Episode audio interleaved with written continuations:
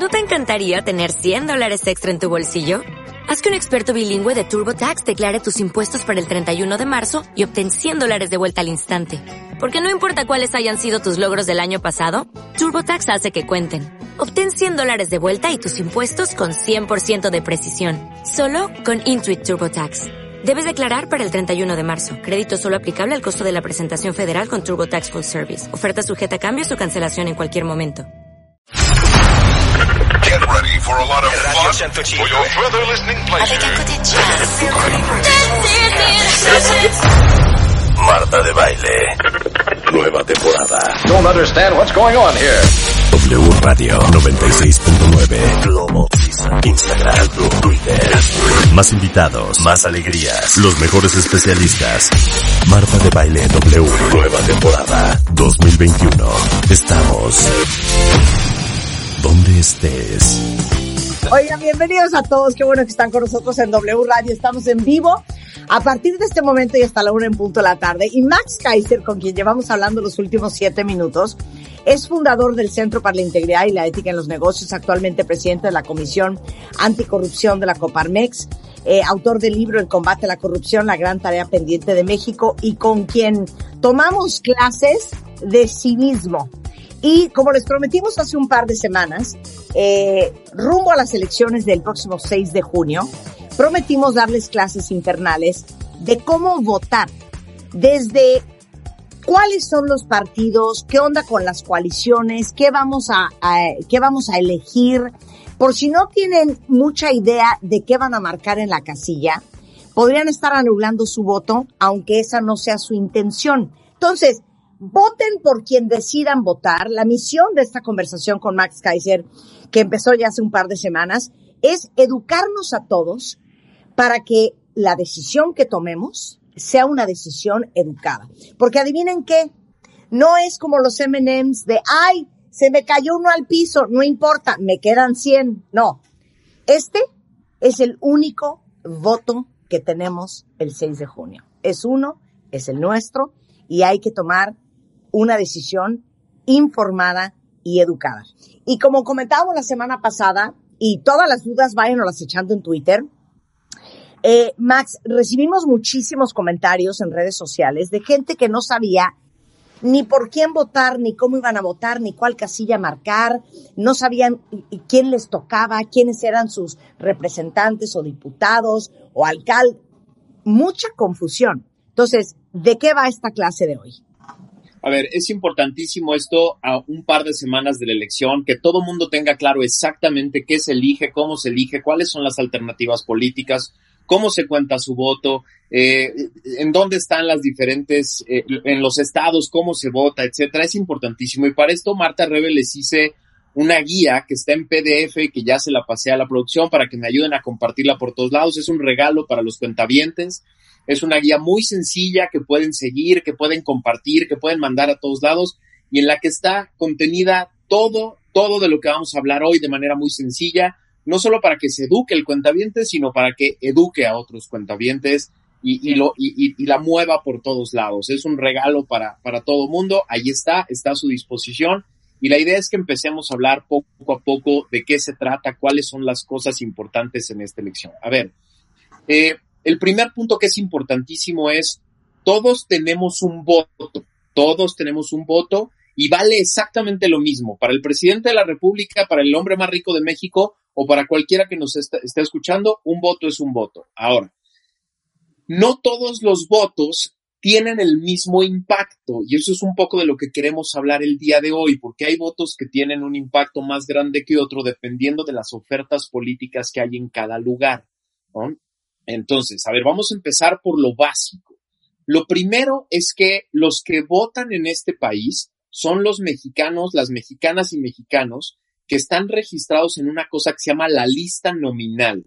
Hoy todavía están a tiempo de revisar que además de tener su credencial de elector vigente, estén en la lista nominal. Se meten a la página del INE y tienen que revisar que estén en la lista nominal porque lo primero que hace un, yo voy a ser primer secretario de mi casilla, yo soy funcionario de casilla. Lo primero que hace un funcionario de casilla, el secretario, es revisar que el cuate que llega con su credencial vigente además esté en un cuadernito que yo tengo sobre la mesa que se llama la lista nominal. Y si la credencial que me enseña no está en la lista o no coincide con la que está en la lista, no puede votar. Esto es importantísimo. No puedes llegar con tu pasaporte, no puedes llegar con tres testigos diciendo este cuate es Max Kaiser. Credencial de elector con eh, coincidencia en la lista nominal. Esto es lo primero que es fundamental. Si no, no hay derecho y entonces se hacen unas broncas monumentales a veces en las, en las, en las casillas, ¿no? ¿Por qué puede ser que no coincida? ¿Cuáles son los, los, las broncas? ¿Que sea apócrifa? ¿O qué? Puede ser que sea apócrifa, pero también puede ser, y nos ha pasado a todos, a mí me ha pasado, que pierdes tu credencial de lector, la dejas ahí en un cajón y nunca te acuerdas, vas y sacas una nueva. Ok. La que, la que dejaste en tu cajón ya quedó inválida, ya quedó fuera de la lista nominal, y de pronto el día de la elección, en lugar de llevar la nueva, llevas la vieja. Llevas la que, la, la que ya encontraste, que apareció en el cajón. Esa ya no es válida, esa ya no sirve, esa ya no está en la lista nominal. Entonces pueden ser varios motivos por las que no esté. Es rarísimo que haya un error del INE, pero también puede suceder que tienes tu credencial nueva, tu reposición y no está en la lista. Todo eso se puede solucionar ahorita todavía. El día de la elección ya no hay, ya no hay solución y es lo único con lo que puedes votar. Las que se vencieron en el 2020 pueden votar porque estuvo, obviamente, estuvimos en pandemia y pues la gente no, no pudo renovar algunas personas. 2020, 2019 y 2018, hasta las que tienen vigencia hasta el 2018 todavía se pueden utilizar. Bien. O sea, y puedes ir ahí, pero insisto, hay que ver que estén en la lista nominal, si no el funcionario de casilla tiene prohibido dejarte votar. No es bronca de él, no es decisión de él, es decisión de la ley y de el, digamos, la capacitación que tienen los funcionarios de casilla. Ahora, vámonos a qué se elige, que esto es importantísimo. Es la elección más grande de la historia de este país y es la más grande por una razón muy sencilla. Hace cuatro años que hubo una gran reforma constitucional, se empataron los calendarios. Antes en México había elecciones todos los años, en municipios, en estados, en diferentes congresos, etcétera, y entonces todos los partidos todos los años estaban en elección. Entonces se hizo una reforma muy importante para decir, no, a ver, cada tres años empatamos todas las elecciones estatales y municipales a la elección federal. Por eso tenemos el monstruo más grande de elecciones en la historia de este país. 21 mil puestos en juego. 21. O sea, se va a mover todo el tablero de poder en México, salvo la presidencia de la República y el Senado de la República. Todo lo demás se mueve. Entonces, elegimos primero 1923 ayuntamientos. Es decir, el gobierno municipal, que es el más cercano a ti, el que directamente se relaciona contigo, el gobierno municipal, que es el, que decide los servicios básicos de, desde tu calle, tu seguridad, los parques, los rastros, toda todo lo que es como lo más directo con el ciudadano, prácticamente se cambian los de todo el país. 1923 en 30 estados.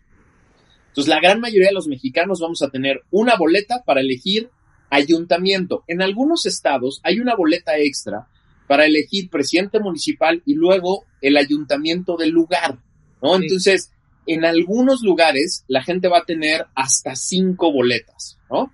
Entonces, ayuntamiento es una.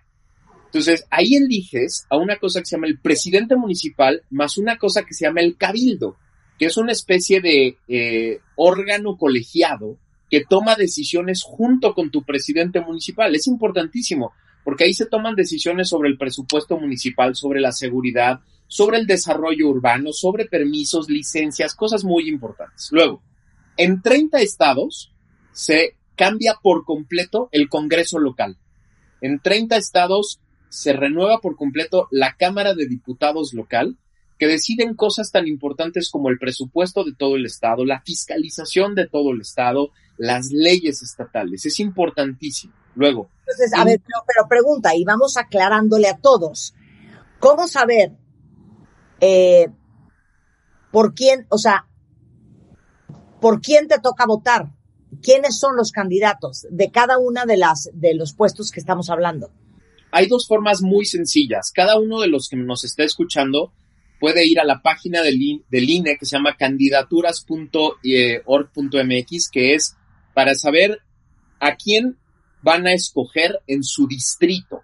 Y entonces en esa página ustedes ponen su sección, eh, en la parte de adelante de su credencial de elector, viene una cosa que se llama sección. El país está dividido en 300 distritos uninominales y en cada distrito hay secciones electorales a las que cada quien pertenece. En esa página tú pones tu sección y la sección se ubica directamente en un distrito. Entonces la página de línea te va a decir, tú eres del distrito X federal y estos son tus candidatos registrados ante el INE. Y esa página está además muy bonita porque tú te metes a cada candidatura y viene ahí más o menos el currículum de cada candidato. El INE les pidió además dos propuestas a cada candidato, algunos las, el 80% alrededor de los candidatos pusieron sus propuestas, entonces, más o menos ahí te da un buen rango para definir, ¿no? Si quieres hacer algo más, agarras al candidato que quieras y pones en Google. O sea, una de las cosas que es increíble que no hagamos en este país, por ejemplo, hay un diputado acusado por 10 menores de pederastia que hoy es diputado federal, que si hubiéramos, los que lo eligieron en Puebla hubieran puesto en Google su nombre, se hubieran dado cuenta de todas las acusaciones que traía. Bueno, ese es un buen ejercicio que puede hacer todo mundo, ¿no? Luego, para ayuntamientos y congresos locales pueden hacer lo mismo en el instituto electoral de su estado. También en cada estado, los institutos electorales tienen habilitada una página para conocer a los candidatos, para saber quiénes son. Y otra vez ponen su sección y ahí rápido les despliega de qué se trata eh, la elección, o sea, en qué distrito viven, a quién les toca elegir y cuáles son los candidatos. Entonces, en realidad está muy fácil. No hay, este año no se hizo, ninguna organización hizo una sola página porque está de locos, porque estamos hablando de 21 mil puestos multiplicados por 3, 4 o hasta 10 posibilidades de partidos. Eh, nadie tuvo ni los recursos ni la capacidad de hacer una sola plataforma para, todos las, para todas las elecciones. Pero básicamente tienes que ir a dos lugares, al Instituto Nacional Electoral para las elecciones federales y a los institutos locales de, de donde te toque el Instituto Electoral de Zacatecas, el de Coahuila, el de Tamaulipas, etcétera, y ahí con tu sección encuentras a quién te toca. Ok, next. Y finalmente, 15 gobernadores. En 15 estados se elige al gobernador del estado, que es el titular del ejecutivo local, que tiene capacidades importantísimas, eh, funciones importantísimas como la seguridad, el desarrollo económico, la relación con otros estados, la coordinación con la federación, es importantísimo el gobernador y en 15 lugares hay, hay elecciones. Ahora, hace tres o cuatro meses, esta elección era muy aburrida y, y, muy preocupante para mucha gente porque estaba, estaba como cantada, ¿no? Es decir, parecía que un solo partido iba a dominar en todos los lugares, parecía que Morena iba a ganar las 15 gubernaturas, iba a tener mayoría en la Cámara, etcétera. Eh, lo divertido y lo padre de las elecciones, Marta Rebe, es que cuando estás en una democracia real, lo importante de una elección es la incertidumbre. Es decir, que a dos semanas de la elección no tengas la menor idea de cómo va a quedar esto. Y así estamos hoy. O sea, un indicador de que estamos en una democracia funcional es que a dos semanas de las elecciones, las encuestas estén completamente por un lado y por otro y no tengas idea, o sea, nadie pueda tener una apuesta certera de quién va a ganar. Y eso es muy buena noticia para todos, porque Hoy hay tiro prácticamente en todas las elecciones para gobernadores. Es decir, Morena le quedan cuatro, en el mejor de los casos, cinco gubernaturas en las que seguro va a ganar. En las otras diez, la competencia está abierta y es de pronóstico reservado. Prácticamente ya no tiene seguridad de ganar la mayoría de los congresos locales y entonces hay tiro también ahí. En los ayuntamientos está más divertido que nunca. Eh, eh, los partidos le echaron, a, muchas ganas, en, sobre todo en las capitales estatales, para poner en esas ciudades a buenos candidatos eh, para presidentes municipales. Y entonces, también ahí hay una competencia muy interesante. Y el Congreso Federal, la Cámara de Diputados Federal, hace mucho rato que las encuestas ya no dicen, ya no va a haber mayoría calificada, que es la que se necesita para modificar la Constitución, y es muy probable que ya ni siquiera vaya a haber mayoría, mayoría absoluta de un partido. Entonces, eso nos da a todos la posibilidad y, las ganas de, participar. Ahora, tres formas de desperdiciar su voto. Vamos a hablar de las tres formas de desperdiciar el voto. La primera forma de desperdiciar el voto, quedarse en su casa. Si Sí. ustedes se quedan en su casa, otros güeyes iban a, a la- a las urnas y votan. Y, y, y esta frase de votan por mí, no, no, no, no votan por ti, votan por ellos, votan por sus intereses, por lo que ellos creen que es importante, y entonces pues, tú te quedas sin tomar una decisión. Es la peor manera de desperdiciar tu derecho a votar. La segunda manera de desperdiciar tu derecho a votar es anular el voto. Esto que hace mucha gente de tachar la boleta completa o poner algún mensaje en toda la boleta, creyendo que alguien los va a escuchar. Nadie los va a escuchar, porque lo primero que pasa en una urna, eh, en una, en una casilla, cuando se abren las urnas y se cuentan los votos, es que se separan los votos válidos de los votos nulos. Y lo Ah. único que sucede es que los votos nulos se meten en un sobre, se cierra el sobre, se apunta en el acta el número de votos nulos y se van. Y entonces tú ya no cuentas para nada. El problema es que sí le ayudas a los partidos grandes. Déjenme hacer una explicación muy sencilla. Imaginen que en una casilla hay 100 votos. Y de esos 100 votos, 50 fueron para un partido político, 30 fueron para otro partido político, 10 fueron para otro y 10 para otro. Entonces tenemos 50% para un partido, 30% para otro, 10% para otro y 10% de votos nulos. Ese es el 100%.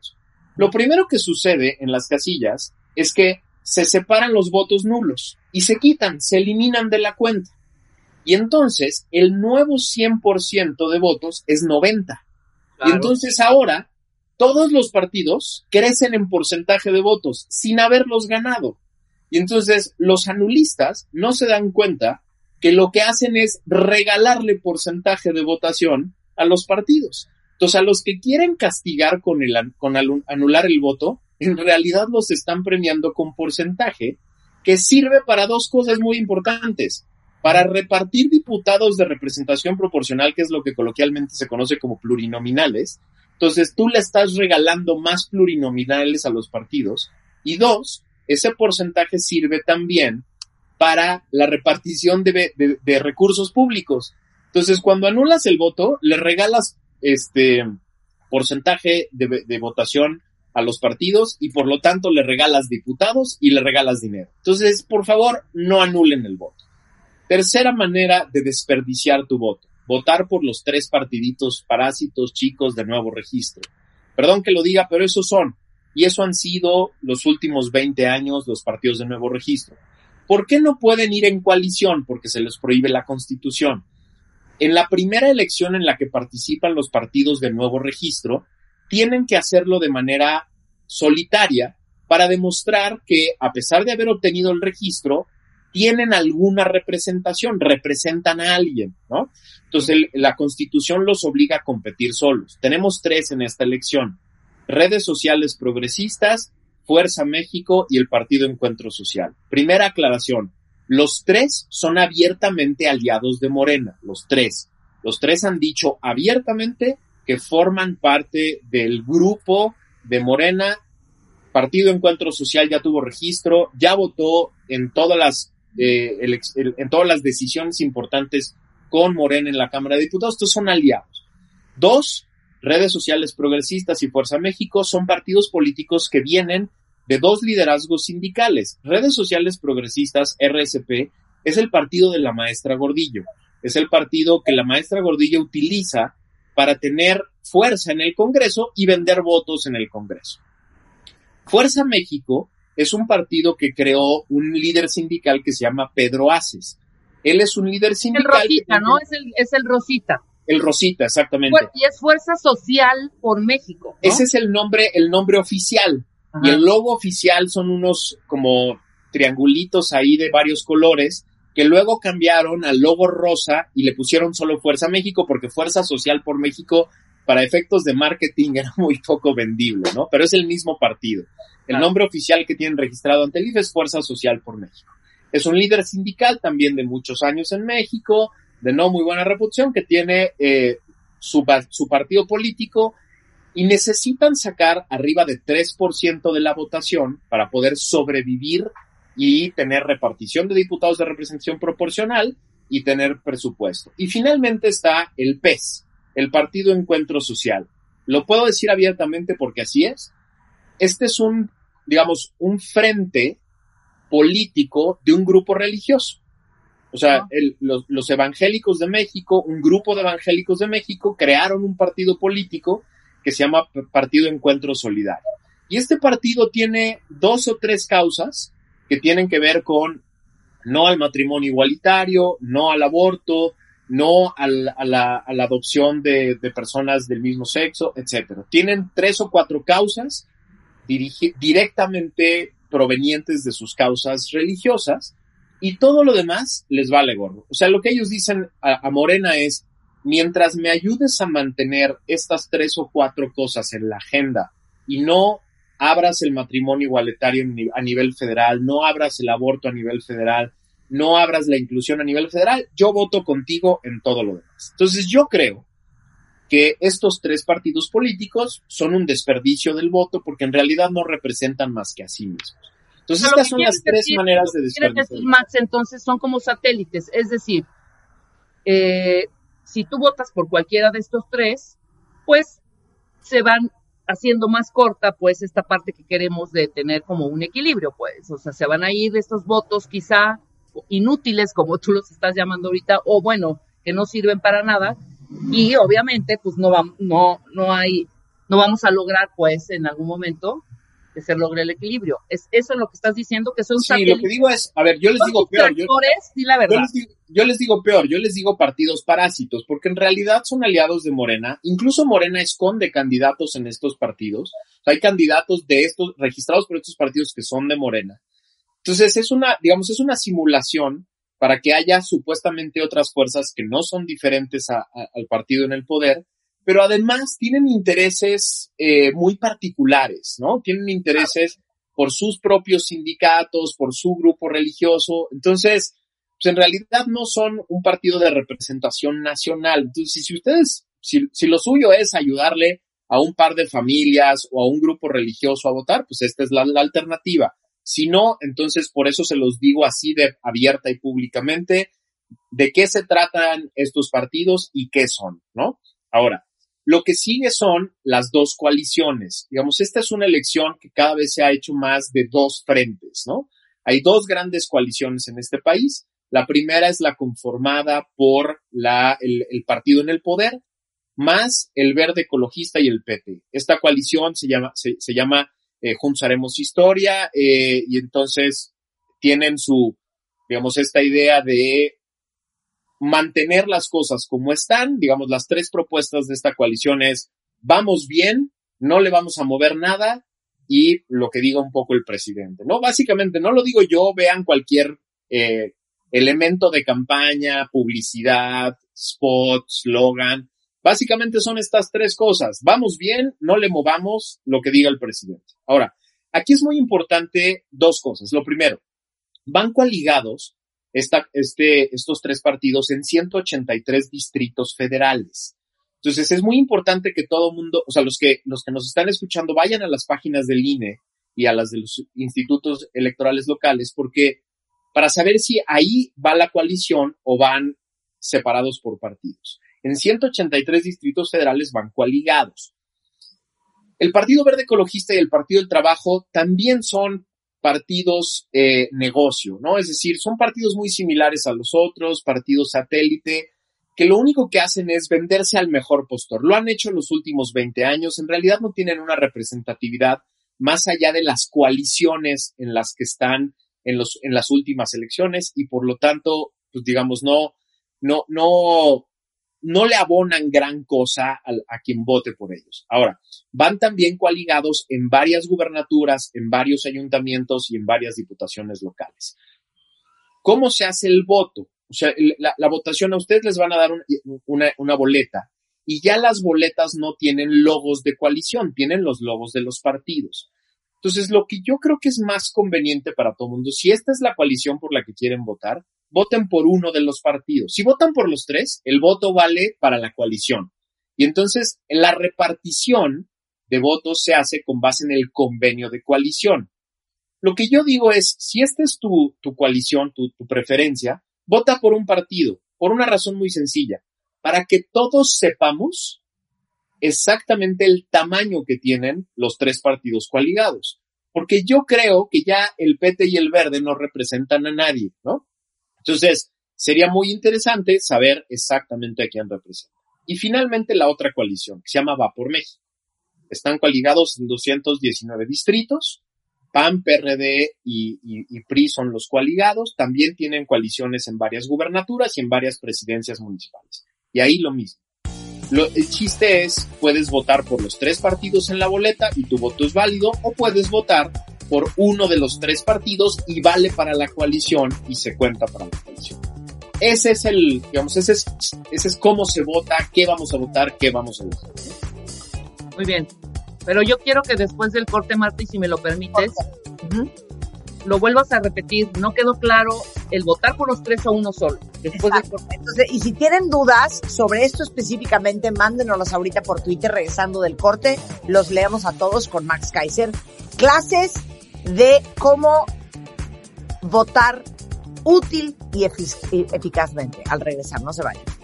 ¿Todavía no tienes ID de cuenta viente? Consíguelo en martadebaile.com. martadebaile.com. Y sé parte de nuestra comunidad de cuentavientes. Son las 10.40 de la mañana y qué bueno que están con nosotros porque hoy, eh, rumbo a las elecciones del próximo 6 de junio en México, estamos tomando clases de cómo eh, emitir un voto útil. ¿Les gustó la palabra emitir? Emitir un voto útil y eficaz con el gran Max Kaiser. Y antes del corte explicó los partidos y las coaliciones para que a la hora de que ustedes tengan la boleta enfrente, no se hagan bolas. Entonces, una vez más lo va a volver a explicar para que quede súper claro. boleta en mano. Boleta en mano. Boleta en mano. Tienes tu boleta en mano. Ya averiguaste que en tu distrito sí hay coalición. Acuérdense que dijimos en 219 distritos federales hay coalición Va por México, que es PRI, PAN, PRD, y en 183 distritos federales hay coalición Morena, PT Verde. Entonces tú ya averiguaste que en tu distrito sí hay coalición. Entonces, ¿cómo se vota? Hay dos maneras de hacerlo. La manera número uno es votando por los tres partidos de la coalición de tu preferencia. ¿Qué pasa en ese caso? El voto vale, el voto es, es, es, es válido, pero la repartición se va a hacer de todos esos votos que sean por tres con base en el convenio de coalición. En los partidos políticos, los tres partidos políticos, se pusieron de acuerdo sobre qué pasa cuando se vota por los tres y cómo se reparten esos votos. Obviamente, en el caso de Morena, Pete y Verde, la repartición es la mayor parte para Morena, los otros para los partidos pequeños. Y entonces, nunca vamos a saber si se vota así cuál es el tamaño real, porque es el convenio de coalición y la fórmula del convenio la que define. En el caso de PRI, PAN, PRD, el convenio de coalición reparte los votos de manera equitativa, pero entonces tampoco sabemos cuál es su tamaño. También puedes votar por PRI, PAN, PRD al mismo tiempo, tu voto es válido, pero el convenio de coalición es el que define cómo se reparte entre ellos. Mi recomendación es que cualquiera de las dos coaliciones que, elijas, vote solo por un partido, para que todos sepamos el tamaño real de los partidos. Lo que queremos saliendo de esta elección, Marta Revés, que todos los mexicanos tengamos perfectamente claro cuánto vale en términos de representatividad cada partido.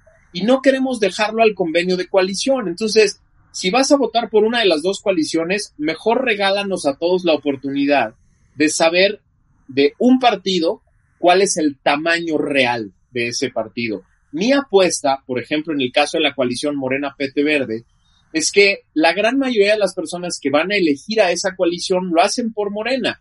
Y entonces en una de esas nos libramos de dos partidos negocios, de, que son negocios familiares, que no representan a nadie. Y entonces el, el sistema de partidos políticos en México se empieza, déjenme usar la palabra limpiar se empieza a limpiar porque empezamos a tener fuerzas políticas que tienen algún tipo de representatividad, ¿no? Claro, oye, entonces básicamente es, no voten por la coalición, voten por el partido. Voten por un partido de la coalición, es decir, si ustedes ya escogieron una de las dos coaliciones, escojan dentro de esa coalición a uno de los partidos. Tu voto va a ser válido, va para la coalición, pero eso nos permite a todos saber el tamaño real del partido Y eso además implica la repartición de diputados de representación proporcional y del dinero de manera mucho más específica para saber claramente qué tamaño tiene cada uno en, en la fuerza que va a tener en el Congreso y en su tamaño como, como fuerza económica, ¿no? Cuando reciba financiamiento público. Claro, ok. Venga. Ahora, vámonos al tema del voto útil, que es muy interesante. Hay dos plataformas en este momento que son muy útiles para este, para este efecto, que solo sirven para Diputación Federal, pero más o menos puede seguir el mismo criterio para las demás. La primera es mivotoutil.mx y la segunda es voto-útil.mx. Las dos tienen una metodología muy parecida, las dos son muy eficaces y lo único que va a pasar en esas plataformas es que tú vas a poner tu sección y la plataforma te va a decir, en tu distrito la elección va más o menos así, vota por tal si quieres que sea útil. ¿Útil en qué sentido? Útil en el sentido de poderle ganar al partido Morena, a la coalición Morena en, en, el, en el poder. ¿Por qué es útil? ¿Por qué la gente que está promoviendo el voto útil lo promueve?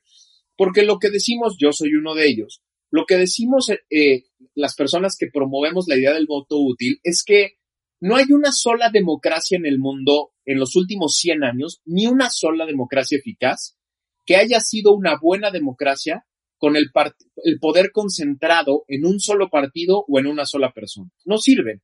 Ni una sola democracia en el mundo sirve si el poder se concentra, por tres razones muy sencillas. Cuando el poder se concentra, los que tienen todo el poder se acomodan y dejan de buscar eh, los intereses de diferentes personas, dejan de buscar eh, convencer porque están cómodos en el poder. Dos, lo que sucede es que empiezan a desgastarse en el poder y empiezan a tratar de controlarlo todo. Y tres, tratan de expandir el poder, entonces nunca funciona, se desgasta muy rápido el poder así.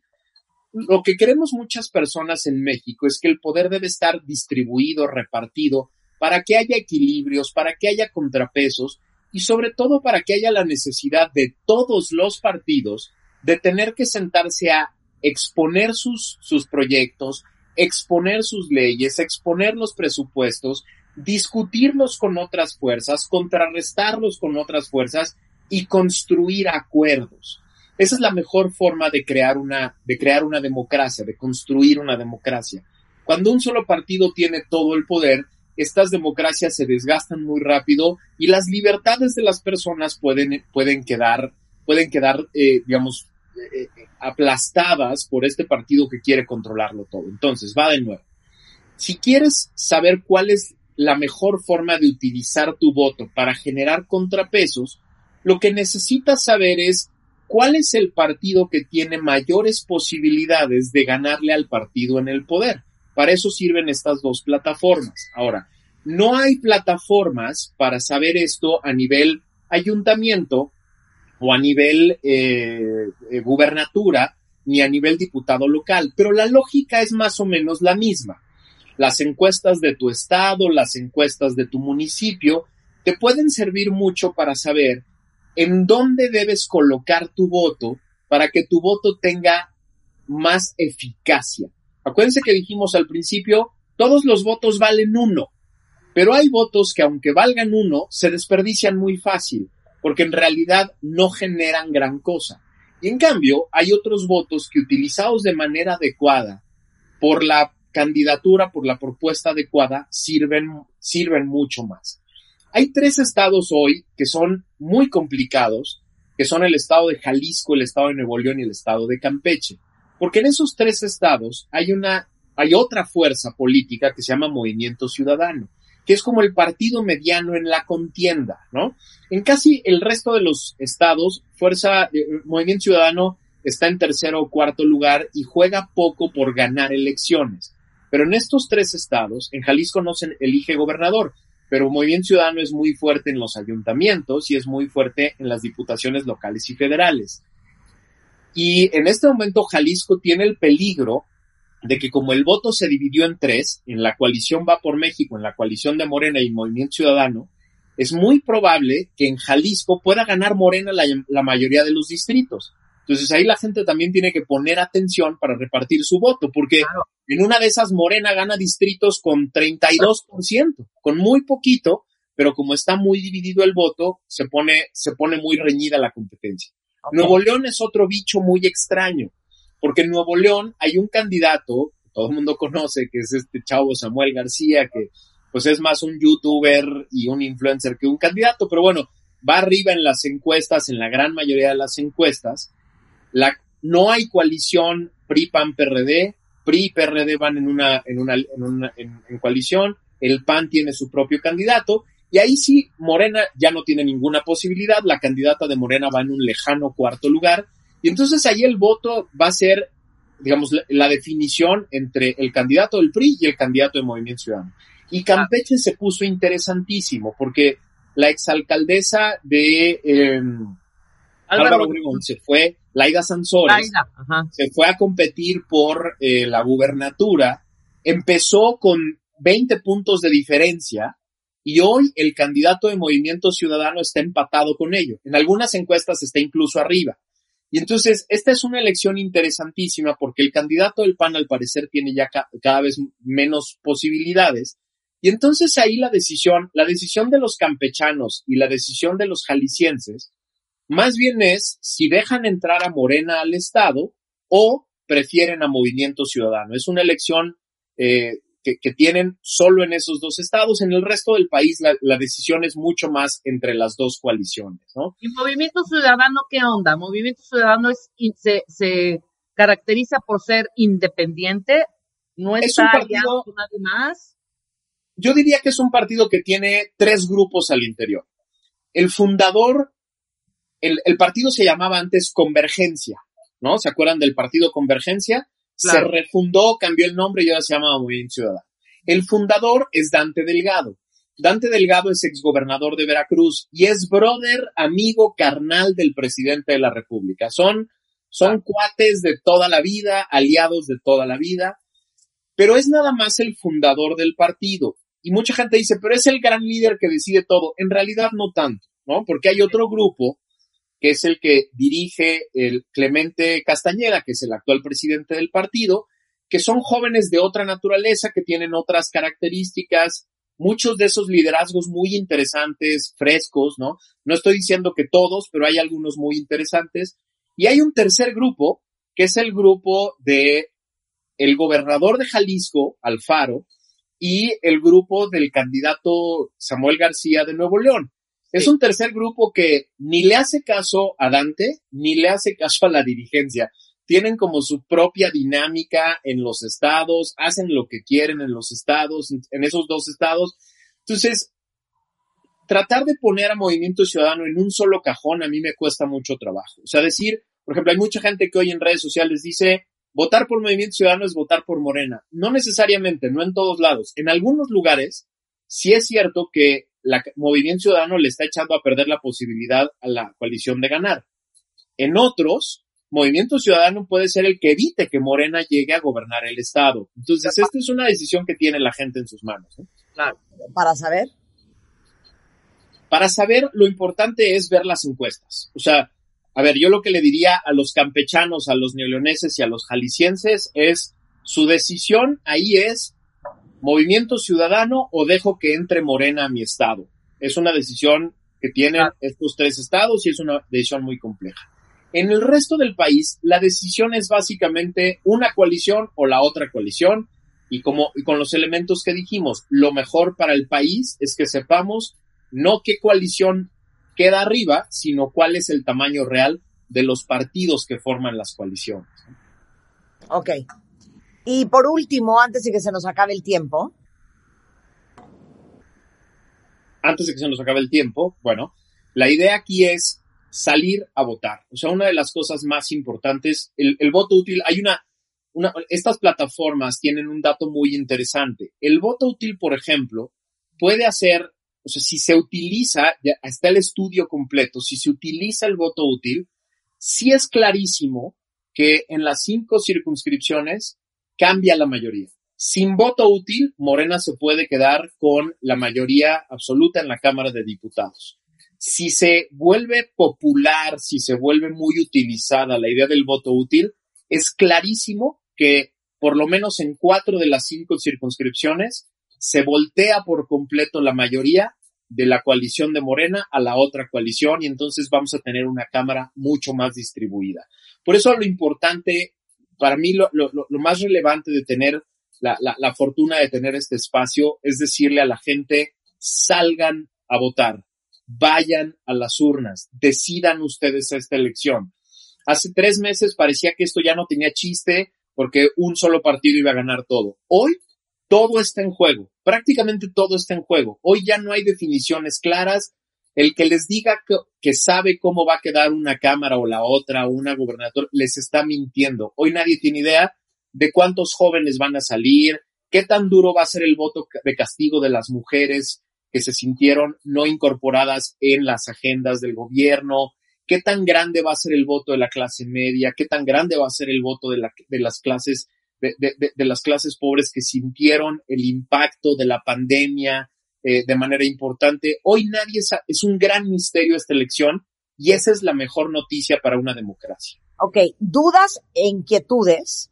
Dos cosas. Eh, pueden seguir a Max Kaiser en Max Kaiser 75 en Twitter. Eh, cualquier pregunta que tengan, mándensela por ahí. Eh, segundo, todo el texto en el cual basamos esta conversación, digamos que la guía de este voto útil y eficaz está en martadebaile.com, ahí pueden rescatar el guion y ver eh, y terminar de entender todo lo que hablamos hoy, hay fotografías de las boletas, etcétera, etcétera. Y tercero, este jueves 27 de mayo a las 6 de la tarde, en la recta final hacia las elecciones del 6 de junio, tenemos un foro W con Carlos Loret, eh, aquí en wradio.com.mx y en el app de W Radio para que no se lo vayan a perder. Es jueves 27 de mayo, 6 en punto de la tarde, conducido por Carlos Loret, la recta final en Foro W. Muchas gracias, Max. Es un placer siempre estar con ustedes. Bajen, bajen el PDF, bajen la guía y compártanla en su WhatsApp, en su Telegram, mándensela a todo mundo para que todo el mundo esté bien informado de cómo, de cómo votar. Absolutamente queremos. Muchas gracias, muchas gracias. Son las 10.55 de la mañana. Eh, en un momento más, ¿saben de qué vamos a hablar? Del endometrio. Para todos las que tienen endometriosis, que han tenido problemas en el útero, vamos a hablar de las enfermedades malignas, el endometrio y el útero. ¿Cómo saber que las tienes? Porque, como todo, también es silencioso y va a estar con nosotros el doctor José Antonio Posadas, que es cirujano oncólogo, eh, especialista en cáncer de ovario, endometrio, útero del Hospital ABC de la Ciudad de México. Más adelante Mario Guerra, el rockstar del amor, la forma perfecta de arruinar tu vida. Todo eso antes de la una, no se vaya. De lunes a viernes, los mejores especialistas, los mejores contenidos. Ciencia, salud, amor, dinero. El mejor camino para llegar a tu mejor versión. Escucha el podcast en martadebaile.com.